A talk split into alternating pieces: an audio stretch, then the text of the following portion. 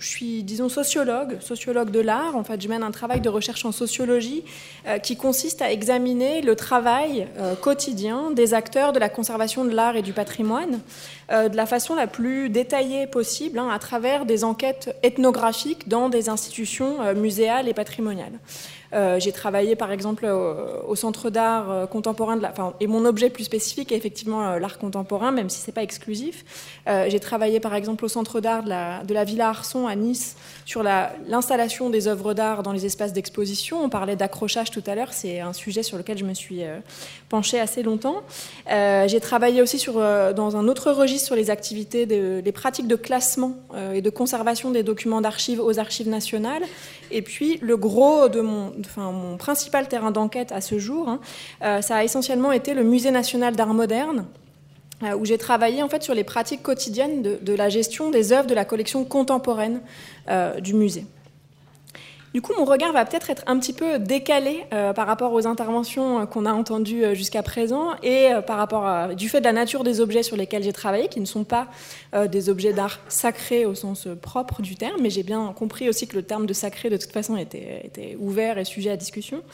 et aussi parce que, voilà, je suis donc ni conservatrice, ni spécialiste de la question du droit du patrimoine, mais aussi parce que je voulais peut-être, enfin, ce que j'aimerais apporter à la discussion aujourd'hui, c'est aussi en fait de déplacer un petit peu les termes euh, de cette discussion. je ne vais pas explicitement parler des questions des relations du sacré euh, et du patrimoine, mais je vais examiner plutôt d'autres paires conceptuelles, disons, qui me semblent assez intéressantes en lien avec ces problématiques-là. Euh, et je vais les examiner en m'intéressant à un, phénomène qui m'intéresse beaucoup en ce moment, qui est la question de le phénomène de la mise en visibilité des coulisses des institutions patrimoniales. Donc ma contribution, elle va plutôt tourner autour de notions euh, qui sont donc euh, les notions de visible et d'invisible, de privé et de public, et par là aussi euh, de fétiche et de banal, disons. Hein. C'est plutôt ces termes-là que je vais examiner, et j'espère que ça résonnera avec, avec vos interrogations. Alors, ce qui m'intéressait plus particulièrement de, discuter aujourd'hui, euh, c'était d'abord de euh, partager une réflexion donc, que je, mène en ce moment euh, sur une tendance qui me semble assez largement partagée aujourd'hui à exposer, à rendre visibles les coulisses des institutions muséales et patrimoniales, à aller explorer, disons, des lieux, des institutions, des aspects de la vie des œuvres qui n'étaient pas forcément montrés ou rendus publics auparavant, hein, et ce qui peut prendre des formes variées d'une institution à l'autre. Hein. Donc, je vais, je vais commencer par faire un petit état de ces initiatives et puis euh, réfléchir avec vous à l'idée qu'il y aurait un moment coulisse euh, en ce moment, enfin depuis un, petit moment déjà dans les institutions patrimoniales, en précisant tout de suite que ce n'est pas exclusif des institutions patrimoniales. Pardonnez-moi pour la, comparaison, mais euh, les restaurants, par exemple, depuis très longtemps, on a les cuisines ouvertes, par exemple, qui nous donnent accès aux cuisiniers en train de préparer ce qu'on va manger juste après. Il y a quand même un mouvement, cette tendance à la transparence, disons, dans un certain nombre de lieux, hein, dont, dont les institutions patrimoniales mais ce qui me semble intéressant, c'est qu'il y a un intérêt assez euh, partagé, je dirais, aujourd'hui pour ces aspects-là, euh, pour, ces coulisses-là, par les professionnels qui, les montrent, euh, par les médias aussi qui s'y intéressent énormément. Je ne sais pas si c'est parce que le sujet m'intéresse, mais euh, j'ai l'impression qu'il y a tout le temps des reportages, y compris dans les journaux télévisés de 20 heures, sur les coulisses de telle institution où on nous montre des régisseurs en train de manipuler des œuvres avec des gants blancs. C'est devenu des images qu'on voit de plus en plus. Il y a beaucoup de documentaires également qui se sont penchés sur ces sujets ces dernières années. Enfin voilà, j'ai l'impression qu'il y a une configuration aujourd'hui intéressante à penser de ce point de vue. Euh, ça, c'est le premier point, faire un état un petit peu de ce qui se fait euh, de, ce point de vue-là. Et l'autre aspect qui m'intéressait de discuter aujourd'hui, c'était de réfléchir évidemment euh, aux enjeux de cette mise en visibilité. C'est une chose de repérer ce phénomène, c'en est une autre de, se demander à quoi ça sert, qu'est-ce que ça fait.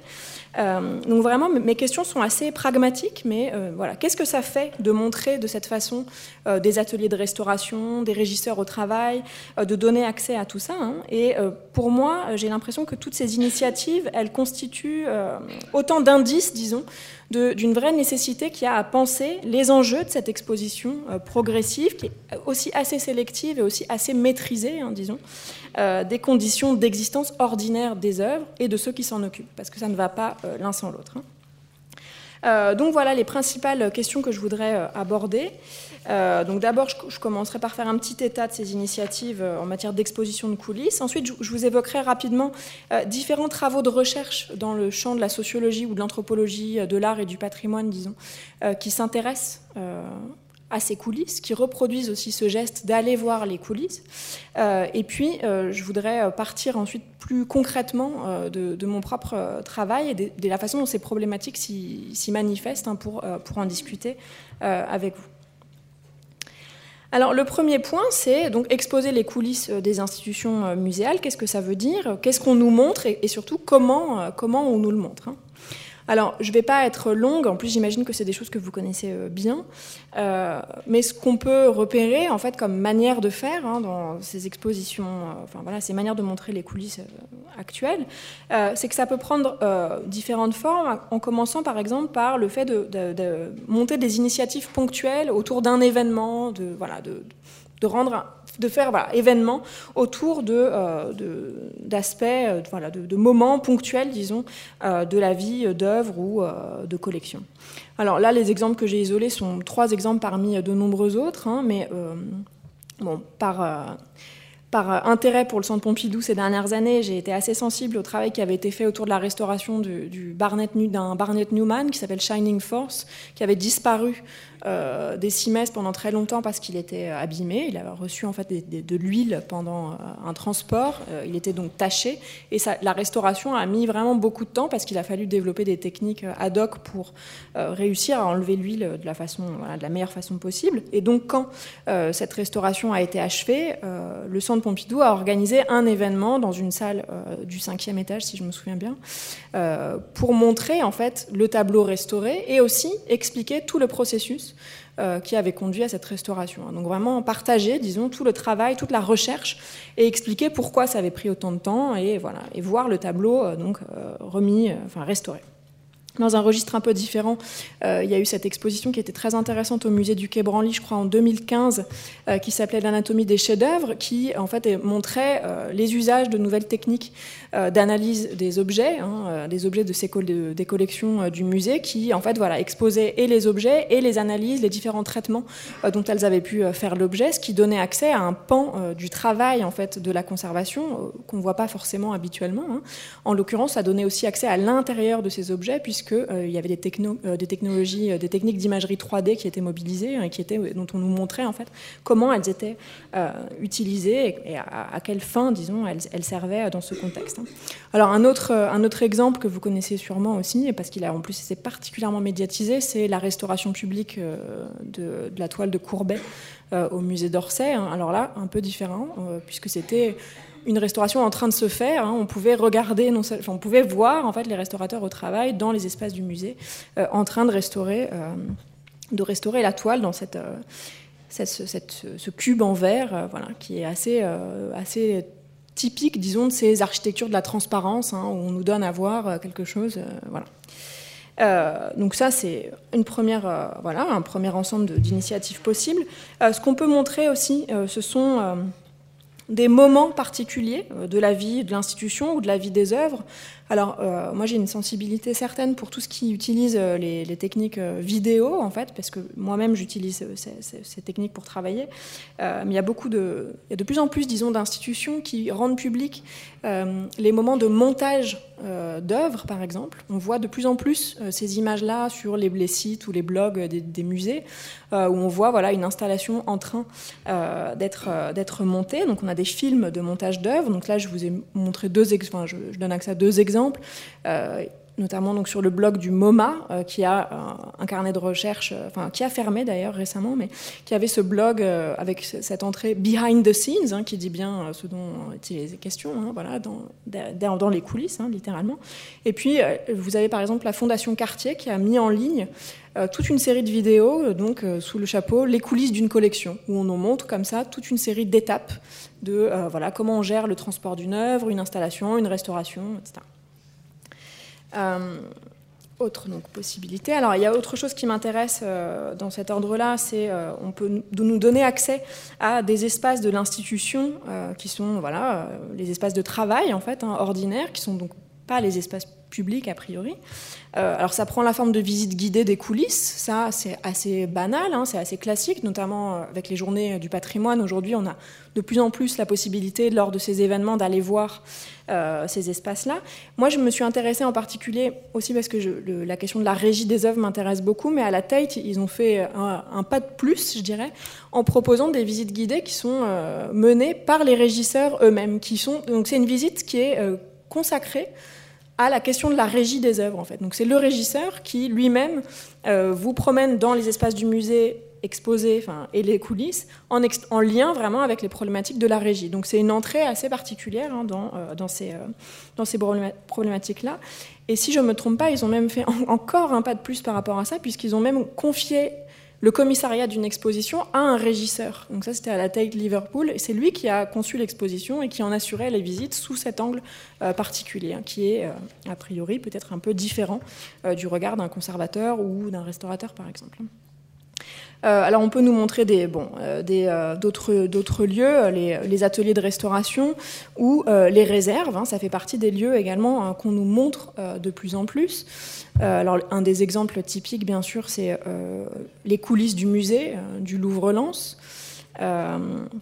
Il y a d'autres exemples, évidemment, euh, en France et ailleurs. Hein. Là, j'ai donc pensé à ça essentiellement, aux coulisses du musée du Louvre-Lens, euh, aux réserves du MUSEM, hein, au centre de conservation.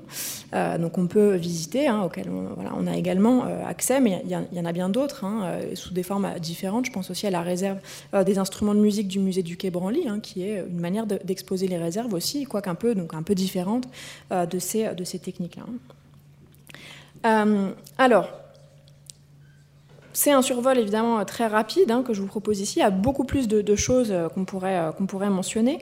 Euh, mais ce survol rapide avait essentiellement pour vocation de rendre compte d'initiatives qui sont, qui sont variées, qui prennent donc des formes assez différentes. Hein. Soit on fabrique des artefacts, disons, qui sont vraiment faits à destination du public, que ce soit donc une exposition, une visite guidée ou des clips documentaires, hein. c'est-à-dire que ce sont des, artefacts qui n'ont pas forcément d'usage pour les professionnels pour faire ce qu'ils ont à faire euh, avec les œuvres des collections, hein, mais qui sont des outils de, communication, de transmission, de médiation également. Euh, ça, c'est une possibilité. Ou alors, on peut avoir des démarches un peu plus intermédiaires hein, qui vont consister à euh, tirer parti d'une architecture, par exemple, pour rendre visible une activité qui ne l'était pas alors sans la perturber a priori, hein, c'est euh, le sens des coulisses euh, du musée au Louvre-Lens. Hein. on doit voir les restaurateurs travailler dans leur environnement euh, naturel. C'était aussi le, sens de la, restauration du Courbet. Hein. Bon, ça pose quand même quelques questions sur la, façon de rendre visibles ces aspects-là. Mais voilà, disons, ce sont les, les possibilités, les stratégies qui sont principalement mises en œuvre. Moi, ce qui m'intéresse, c'est en fait qu'est-ce que tout ça nous montre concrètement? Qu'est-ce que ça nous dit? Qu'est-ce qu'on apprend en fait en voyant tout ça? Euh, Ça nous montre, à mon sens, euh, vraiment euh, ce qu'on peut appeler l'infrastructure de la conservation des œuvres d'art et des objets du patrimoine. C'est-à-dire, ça nous montre tout ce que ces objets impliquent pour qu'on puisse y avoir accès habituellement, euh, comme le public ordinaire y a accès, c'est-à-dire en salle du musée, euh, une fois qu'ils sont effectivement accrochés au mur ou euh, sous vitrine, etc. Donc ça nous montre tout ce que l'exposition implique en fait, comme travail préalable hein, pour donner accès au public à ces objets. Évidemment, ça nous montre tout ça euh, dans, ces, manières de faire-là, hein, d'une façon qui est euh, assez sélective hein, et qui est plus ou moins euh, mise en scène. Hein. C'est-à-dire qu'en général, on va quand même nous montrer plutôt les, les bons gestes, des bonnes manipulations, des choses qui sont faites dans les règles de l'art, dans des espaces qui sont quand même aménagés pour être vus, de fait. C'est évidemment pas... voilà. Euh, ça reste quand même. On nous montre par exemple des restaurations qui sont, qui sont réussies. C'est assez rare qu'on montre des restaurations ratées, ou alors c'est une, autre, une autre stratégie. Mais en général, disons, on va quand même plutôt nous montrer euh, des restaurations réussies. C'est-à-dire qu'avec tout ça, on nous montre clairement euh, le soin qui est apporté à ces objets. Et je pense que c'est un des objectifs de ces différentes initiatives, hein. c'est de, valoriser ce travail de la conservation et de, et de le faire connaître par la même. Mais du coup, moi, ce qui m'intéresse avec un regard, euh, disons, plus, voilà, de, plus sociologique, hein, c'est que ce qu'on nous montre, c'est moins le travail en train de se faire que des images, des représentations de ce travail à un moment euh, donné. Hein. Ce pas les mêmes qualités de l'activité, disons, euh, qui nous sont présentées. Hein. En fait, c'est assez compréhensible pour une raison très, très simple, hein, qui est que c'est difficile de faire les choses et de se montrer en train de les faire. En fait, c'est deux, deux, régimes d'activité qui sont assez différents. Hein, et ça, c'est un des apports de la sociologie en général hein, que je vais détailler un peu plus précisément. Mais c'est voilà, c'est moi, ce qui m'intéresse, c'est ce, statut particulier, disons, des représentations du travail de la conservation et de l'infrastructure de la conservation qui, euh, sont produites de cette façon qui m'intéresse. Alors, j'en viens euh, plus rapidement aux, travaux de recherche qui s'intéressent euh, également à ces coulisses d'une façon, vous allez le voir, un petit peu, différente. Hein. Alors, grosso modo, euh, mes travaux euh, personnels, hein, ils participent d'un mouvement qui est euh, beaucoup plus large, bien sûr, hein, qui consiste à étudier le fonctionnement des institutions muséales et patrimoniales. Et ça, c'est un mouvement qui se situe à la confluence, disons, de deux orientations de recherche principales. Alors, d'un côté, on peut, on considère qu'on peut s'inspirer de, qu'on s'inspire de la sociologie des mondes de l'art de Howard Baker, qui est une référence que vous connaissez peut-être.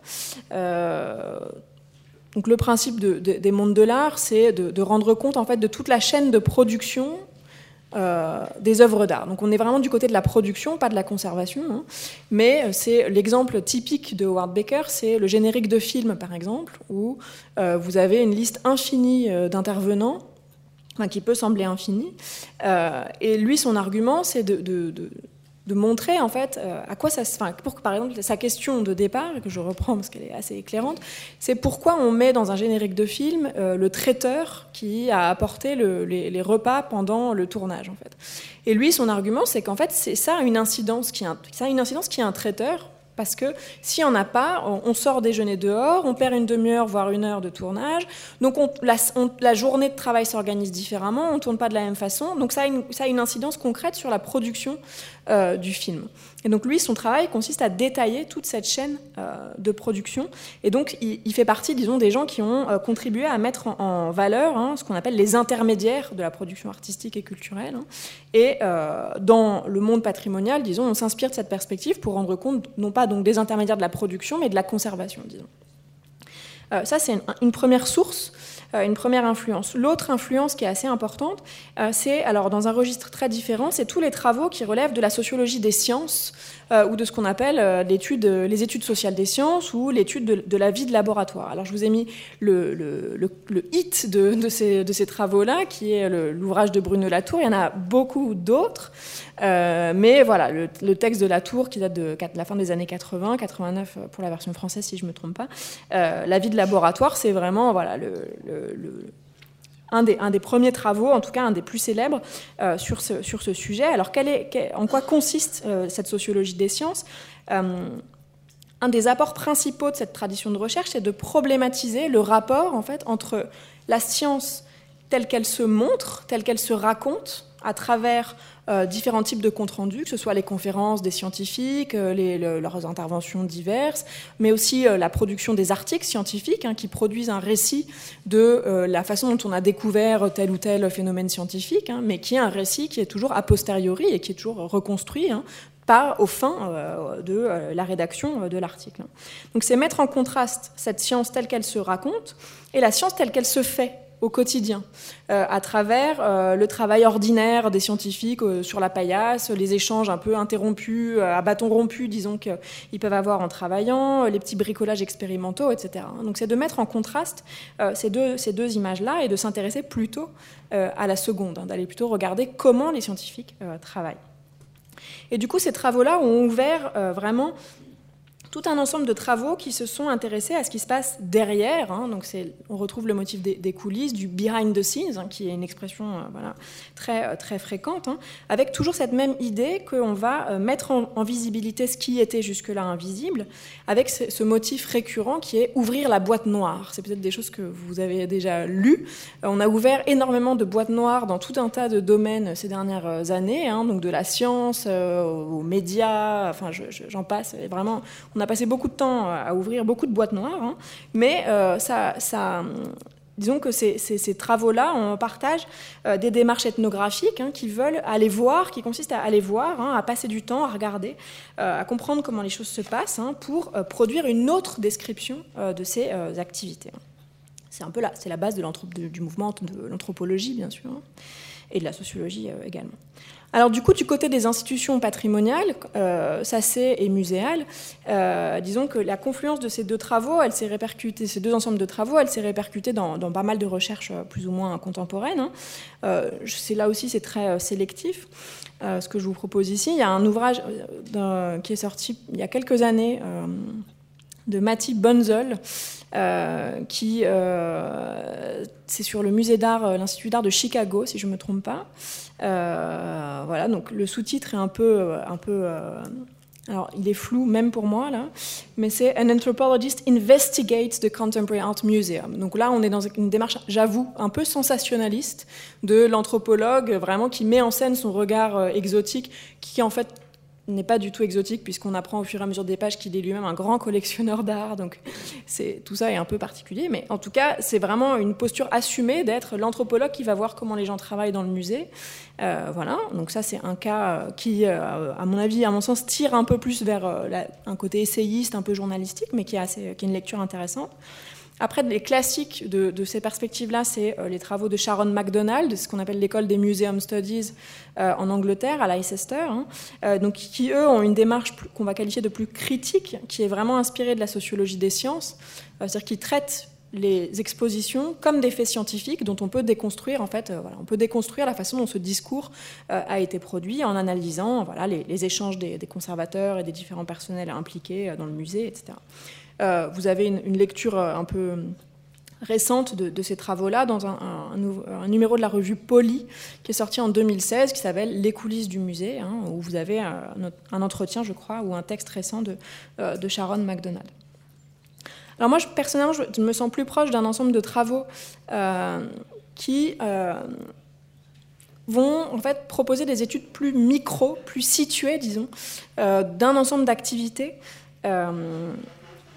au sein euh, des musées. Donc là, c'est les travaux de, chercheurs en sociologie et anthropologie comme Albena Yaneva, Fernando Rubio et Nicolette, enfin, Tiziana Beltram, euh, qui s'intéressent à des, voilà, des aspects plus, plus des, pratiques plus, voilà, plus micro, disons, euh, du travail quotidien de la conservation, comment on installe des œuvres, comment on documente des objets complexes dans les musées, ou encore comment on s'occupe de mettre à jour une base de données Hein. Donc c'est vraiment des entrées sur des problématiques pratiques et puis ils décrivent euh, concrètement euh, comment, comment les professionnels euh, travaillent. Alors je ne détaille pas plus ici, mais ce qui m'intéresse là, c'est qu'il y a clairement différentes façons, disons, de produire une image des coulisses euh, des institutions et de faire le compte-rendu de ce qu'on a observé. En fait, il y a vraiment plein de manières de faire. Hein. Donc, euh, c'est pour ça que j'insistais sur le caractère un peu journalistique, disons, du premier ouvrage. Et là, on a quelque chose qui est beaucoup plus proche des, avec un degré euh, d'analyse beaucoup plus fin et qui colle beaucoup plus à la description des activités. Et moi, la question qui m'intéresse euh, avec, avec ces différents travaux, c'est en fait, euh, j'ai l'impression qu'il y a un clivage entre les différents euh, travaux de sciences sociales qui portent sur ces questions, qui se joue en fait autour d'un enjeu principal, qui est le suivant. Est-ce qu'on postule qu'il y a une coupure radicale entre ce que le musée nous montre et la façon dont les choses se passent en coulisses ou pas Est-ce qu'on considère que voilà, ce qu'on qu'il y, a vraiment une différence fondamentale entre la façon dont le musée euh, nous dit qu'il fait les choses et la façon dont ils font véritablement euh, les choses? Et est-ce que, du coup, enfin, comment quel, est le, quel doit être le regard du chercheur euh, par rapport euh, sur, enfin, sur ces questions-là? Est-ce que le regard du chercheur doit être critique? Est-ce qu'il doit être correctif hein? Est-ce qu'il doit produire une autre image, une vraie image de la façon dont les choses se passent euh, ou non? En sachant qu'elles ne se passent pas toujours au quotidien de la façon dont on nous, on, nous, le montre dans voilà, ces mises en scène de la restauration ou ces visites guidées de la régie, etc. Donc moi, la question qui m'intéresse, c'est vraiment celle-là, c'est comment, en tant que chercheur travaillant sur ces questions, on, doit se situer euh, par rapport à cette partition entre ce qui relève en fait du public et du privé euh, de euh, la vie de l'institution et de la vie des œuvres. Qu'est-ce qu'on peut apporter en fait à, ces questions-là? Alors du coup, ce que je propose, c'est simplement de, vous faire part de la façon dont ces questions elles se posent pour moi très concrètement dans mes recherches. Hein. je vais faire ça très rapidement. Alors, euh, dans mon travail, je me suis intéressée à, plusieurs aspects, disons, du travail ordinaire de la conservation euh, des œuvres, en fonction de ce qui se passait au musée euh, quand j'y étais. Hein. C'est évidemment très tributaire de, des activités des professionnels quand on fait ce type d'enquête-là. mais ce qui m'intéresse, c'est en fait, en gros, de, de partir de ce qu'on voit en salle, du résultat, disons, et de remonter chacune des étapes qui amène en fait à produire ce résultat. C'est-à-dire comment, de quoi, ce, de quoi ce qu'on voit est le résultat, de quel type d'activité, de quelles interactions, de quelles négociations, de quelles pratiques une œuvre exposée est le résultat? Et l'idée avec ce travail, du coup, c'est de rendre de rendre compte, disons, de l'épaisseur des médiations, en fait, euh, qui sont généralement invisibilisées, par lesquelles on fait l'expérience des œuvres. En fait, c'est de considérer que toutes ces activités-là, elles font quelque chose à l'œuvre, et de rendre compte de, ce de, comment ça se passe et de ce que ça fait euh, à l'œuvre et à l'expérience qu'on va pouvoir euh, en avoir. Alors, dans le cadre de mon travail au Centre Pompidou, j'ai eu la chance qu'une œuvre assez importante des collections ait, très au centre des activités à ce moment-là. C'était le, magasin de Ben, c'est cette œuvre donc, que vous voyez reproduite ici, hein, euh, qui est une œuvre qui a, voilà, qui a eu une certaine actualité à l'époque où je travaillais au Centre Pompidou. Euh, et euh, il y a plusieurs questions, disons, qui m'intéressent d'évoquer rapidement hein, pour, pour, voir, pour, pour, discuter avec vous, disons, des effets qu'il y a à rendre visibles certains aspects du travail ordinaire de la conservation. Alors, le, magasin de Ben, donc voilà, c'est une œuvre qui a été exposée à plusieurs reprises euh, les, années où je travaillais au Centre Pompidou. Et euh, au moment de son réaccrochage dans les collections permanentes du musée en 2017, euh, le Centre Pompidou a mis en ligne, par exemple, je parlais des films de montage d'œuvres. Hein. ils ont réalisé une petite vidéo et l'ont mise en ligne sur leur site. Hein. Donc c'est une time lapse, ça dure 30 secondes où vous voyez en accéléré en fait euh, voilà le montage, la salle vide et puis la salle pleine avec le balai des gens qui installent euh, voilà à l'intérieur de la salle, tout ça, dure, voilà tout ça dure 35 secondes. Alors, moi, ce qui m'intéresse beaucoup, c'est euh, que j'ai pu assister au montage du magasin à plusieurs reprises. Et c'est évidemment loin de durer 35 secondes. Ça dure en réalité plus de 5 jours avec des équipes de travail qui sont en gros de, entre 5 et 7 personnes euh, qui travaillent en continu euh, pendant les cinq jours. Et j'ai pu euh, non seulement assister à deux de ces montages, mais aussi les filmer, les photographier et puis prendre des notes voilà, de manière conforme à l'enquête, à la façon de faire, disons, de l'enquête ethnographique. Donc, je vous montre simplement les images sans, les commenter, euh, faute de temps, hein, mais euh, ce qui est très clair, c'est que euh, c'est des manières de filmer, disons, de cadrer, de contextualiser l'action qui sont très différentes entre la vidéo de 35 secondes et la masse documentaire que j'ai accumulée, voilà, on voit des gestes voilà, où ça prend du temps, où on voit des, choses par terre, voilà, ça produit une autre représentation. Moi, ce qui m'intéresse justement avec ce, temps euh, long, hein, c'est euh, de pouvoir euh, préserver la durée, qui est un aspect en fait essentiel du travail de montage. Le, montage d'une œuvre, ça prend du temps parce que c'est pendant ce temps-là que voilà, on la remet en forme, qu'on refait l'expérience de ce à quoi l'œuvre doit, ressembler et qu'on redétermine, disons, la forme qu'elle doit, qu'elle doit avoir à la fin des cinq jours de montage. Mais ça ressemble en tout cas véritablement à un chantier. Hein. C'est vraiment un chantier euh, de travail hein, qui est comparable du coup à d'autres chantiers et à d'autres formes de travail collectif. Hein. Et du coup, ce qui m'intéresse, c'est enfin, dans la façon dont j'analyse ces, moments-là, je, fais référence précisément, euh, enfin, je, les analyse comme un chantier, en fait, un chantier d'installation. Euh, sans oublier évidemment que ce qu'on est en train d'installer, c'est pas n'importe quoi, mais que c'est une œuvre d'art et que du coup ça soulève des problématiques qui sont propres au fait que c'est un objet d'art qu'on est en train, euh, qu'on est en train de, préparer hein, pour qu'il soit euh, visible euh, pour le public. Alors quels sont alors, quelle, réaction suscite cette perspective d'analyse, hein, qui consiste du coup à, analyser ces activités ordinaires là, en faisant attention voilà, à comment les choses se passent, euh, et en, recourant à, des comparaisons avec des, mondes qui ne sont pas les mondes, voilà, en utilisant disons, des comparaisons avec des mondes étrangers au monde de la conservation pour euh, comprendre ce qui est en train de se passer. Alors, du côté des professionnels de la conservation, euh, il y a plusieurs types de réactions que j'ai remarquées quand je présente mon travail. alors, d'abord, il faut le souligner, il y, y a de la part des notamment des gens qui sont euh, analysés dans, ces séquences-là, euh, il y a une certaine, euh, un, intérêt à, en fait, à voir leur travail montré, analysé. Hein. Ils voient ça aussi en partie comme une forme de, de reconnaissance et de valorisation de ce travail, puisque en faisant ces analyses, je rends visible euh, l'importance qu'ont euh, les conservateurs, les restaurateurs, les régisseurs, les emballeurs. Ça rend visible, disons, euh, ce travail-là. Donc il, y a, peut y avoir une certaine satisfaction, disons, à voir ce travail ainsi exposé. Cette satisfaction, elle va souvent de pair quand même avec une légère inquiétude, qui est qu'avec les données que j'ai, ces matériaux visuels, hein, et puis les analyses que je peux en faire, il y a toujours la possibilité que peut-être je risque de donner à des choses que je ne devrais pas montrer. Par exemple, euh, le fait que de temps en temps, dans le cours d'un travail de montage qui dure cinq jours, on va soulever un objet sans porter de gants, par exemple, qui n'est pas quelque chose qui, arrive, ça arrive, c'est possible dans certains cas, dans d'autres c'est problématique, et donc voilà, il y a un souci, disons, une, préoccupation pour euh, la nature des choses que je peux montrer. Donc une légère inquiétude, disons, ce qui fait que ma stratégie, hein, euh, c'est de, discuter avec les professionnels représentés sur les images, ce que je montre en général, pour qu'on ait un échange, ce qui me permet aussi de comprendre de quoi il est question. Mais euh, une autre réaction qui arrive assez fréquemment, et c'est celle-là qui m'intéresse surtout aujourd'hui, c'est quand j'explique que voilà, j'analyse ça comme un chantier de montage euh, d'autres, d'autres, voilà, un, montage comparable à d'autres montages qui ne soient pas des montages d'œuvres, ça suscite une réaction qui souvent est un peu une sensation de sacrilège, c'est-à-dire oui, mais mais c'est une œuvre. Vous ne pouvez pas dire que euh, c'est comme n'importe quoi. C'est pas n'importe quoi, c'est une œuvre qu'on est en train d'installer. Vous ne pouvez pas dire que c'est un chantier comme un autre. Euh, c'est-à-dire qu'une des critiques qui, m'est faite par les professionnels parfois, c'est qu'avec mon approche euh, très descriptive, euh, j'aurais une tendance à banaliser les œuvres d'art parce que je montre qu'elles sont le support de gestes ordinaires, que des gens les manipulent en, en, pensant à autre chose, en parlant du déjeuner qui arrive, enfin voilà. ce qui peut être problématique euh, parce que ça prive les œuvres d'une part de, voilà, de, mystère, d'aura, ce qui était plutôt les termes que j'employais jusqu'à présent, alors peut-être de sacré, j'en sais rien.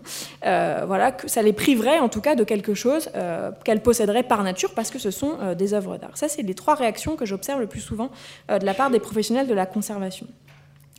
Alors, les réactions d'autres personnes, de personnes qui sont étrangères a priori au monde de la conservation, par exemple des collègues sociologues ou anthropologues, euh, elles sont un peu différentes. Alors, il y a un intérêt euh, par... quand on monte les coulisses de quelque chose, c'est de toute façon toujours intéressant, quelles que soient les coulisses. Enfin, il y a toujours un intérêt en général pour ces, questions-là, ces phénomènes-là. Mais l'autre réaction euh, que je reçois le plus souvent, c'est quand j'explique par exemple l'importance que ça a de savoir euh, de quel type de matériaux euh, est faite telle partie de l'œuvre, parce que dans le processus de conservation, c'est essentiel d'avoir voilà, une, compréhension complète des différents types de matériaux. Il faut savoir quel clou était utilisé parce que pour l'artiste, voilà, c'était important à ce moment-là. quand j'explique ce souci des détails-là, la réaction souvent que ça suscite, c'est mais quelle fétichisation des œuvres, de, voilà, de, se préoccuper du clou de garder toutes les, tous les échanges qu'on a avec les artistes, les listes euh, de, matériaux à acheter. Enfin, c'est vraiment, voilà, la réaction est, inverse, disons. Euh, elle consiste à dire qu'avec mon approche, je montrerai comment les œuvres sont fétichisées parce que ce sont des objets dont on considère a priori qu'ils ont de la valeur, hein. ce qui oblige à un régime d'attention qui est parfois jugé comme étant excessif, surtout dans le cas d'œuvres euh, comme celle de Ben, qui est une œuvre faite de matériaux de récupération ordinaires, des objets du quotidien, et qui suscite, du coup, ça suscite parfois une forme d'incompréhension, mais pourquoi on, s'ennuie à conserver euh, telle ampoule alors qu'on pourrait tout simplement la remplacer, ça n'a pas d'importance, etc. Bon, des débats que vous connaissez euh, très bien. Euh, donc du coup, avec mon travail, en gros, selon les personnes qui me discutent, soit je donne de la matière pour une approche critique, euh, des pratiques, hein, avec une perspective un peu ironique, hein, disons, disons que ça c'est montré pour dénoncer, soit je, tombe, je tomberai moi aussi totalement dans le panneau, disons, de l'importance euh, accordée aux œuvres sans aucune distance, hein, avec une approche euh, qui consisterait à montrer pour louer. Alors, c'est évidemment ces deux, voilà, ces deux pôles-là qui m'intéressent. Euh, au sens où, en fait, à partir du moment où euh, on ouvre euh, la boîte noire, si on veut reprendre ce terme, ou on ouvre une caisse d'œuvre ou quoi que ce soit, quand on rend visible, en tout cas, on expose toujours dans les deux sens du terme. C'est-à-dire qu'on expose au sens où on valorise, mais aussi où on rend vulnérable. C'est toujours le même, la même tension, disons, qu'on peut, qu'on peut, qu'on peut repérer. Or, moi, ce qui m'intéresse justement avec cette démarche que j'essaye de mettre en œuvre, qui est au plus près de la description et de la autant que possible, aussi compréhensif que possible des pratiques des professionnels. Euh, ce qui m'intéresse, c'est de ne jamais trancher en fait entre ces deux pôles-là euh, pour euh, deux raisons principales. La première, c'est que sur un plan sociologique, je considère que mon travail consiste à rendre compte de la façon dont les œuvres d'art sont perçues et appréhendées par ceux qui s'en occupent au quotidien, dans le fil de leurs activités. Je considère que c'est ça le travail que j'ai à faire. Et de ce point de vue, il me semble que pour les acteurs de la conservation de l'art, il n'y a pas de paradoxe où il n'y a pas de contradiction a priori entre le fait de parfaitement respecter ces objets d'un côté et le fait de les manipuler d'une façon qui, est, ordinaire pour eux. C'est-à-dire que c'est toujours une question de perspective, en fait. Hein. Il n'y a pas de contradiction pour les acteurs de la conservation entre reconnaître la valeur d'un objet et puis le manipuler euh, voilà, dans le fil de leurs activités euh, quotidiennes. Et l'autre raison euh, pour laquelle il me semble important de jamais trancher a priori sur ces questions-là, c'est une raison plus théorique, mais c'est, disons, je, je vois que du gain, en fait, à considérer qu'une œuvre d'art, c'est aussi euh, cet objet-là. C'est aussi cet objet que des gens manipulent, nettoient, euh, qui regardent en faisant autre chose. Euh, ça me paraît toujours plus enrichissant, disons, d'intégrer à la compréhension qu'on a de ce qu'est une œuvre tous ces moments où on la traite parfois comme un objet comme les autres et parfois plutôt comme un objet, une relique, un objet sacré, ou voilà, selon les termes que vous jugerez pertinents d'employer. Euh, mais ce qui me semble important, c'est toujours, en fait, et je pense que c'est ça l'apport euh, des travaux de sciences humaines et, sociales sur ces questions, c'est de toujours rapporter, en fait, les perceptions et les régimes euh, d'attention des uns et des autres à la compréhension des situations en fait dans lesquelles ces régimes-là sont observés. Je pense ça l'apport principal des travaux en sciences humaines et sociales, hein, c'est de montrer que c'est dans l'interaction, dans les situations sociales, que les propriétés des œuvres se déterminent et se redétermine, se renégocie en fait, hein, selon la perspective euh, qu'on a, euh, avec laquelle on les aborde et les activités euh, qu'on a avec elles. Hein. D'où, pour moi, et je conclurai là-dessus pour pas être plus longue, l'importance de cette perspective euh, de ce que j'appelle l'ordinaire euh, des œuvres, hein, qui me semble être une façon, en fait, que je propose en tout cas comme une, notion pour dépasser euh, des clivages qui me semblent parfois un peu trop réifiés, hein, a priori, entre voilà, fétiche banal, visible, invisible, hein, mais d'endosser cette perspective-là pour élargir autant que possible notre compréhension des œuvres à partir de la compréhension et de la description des activités des professionnels. Je m'arrête tout.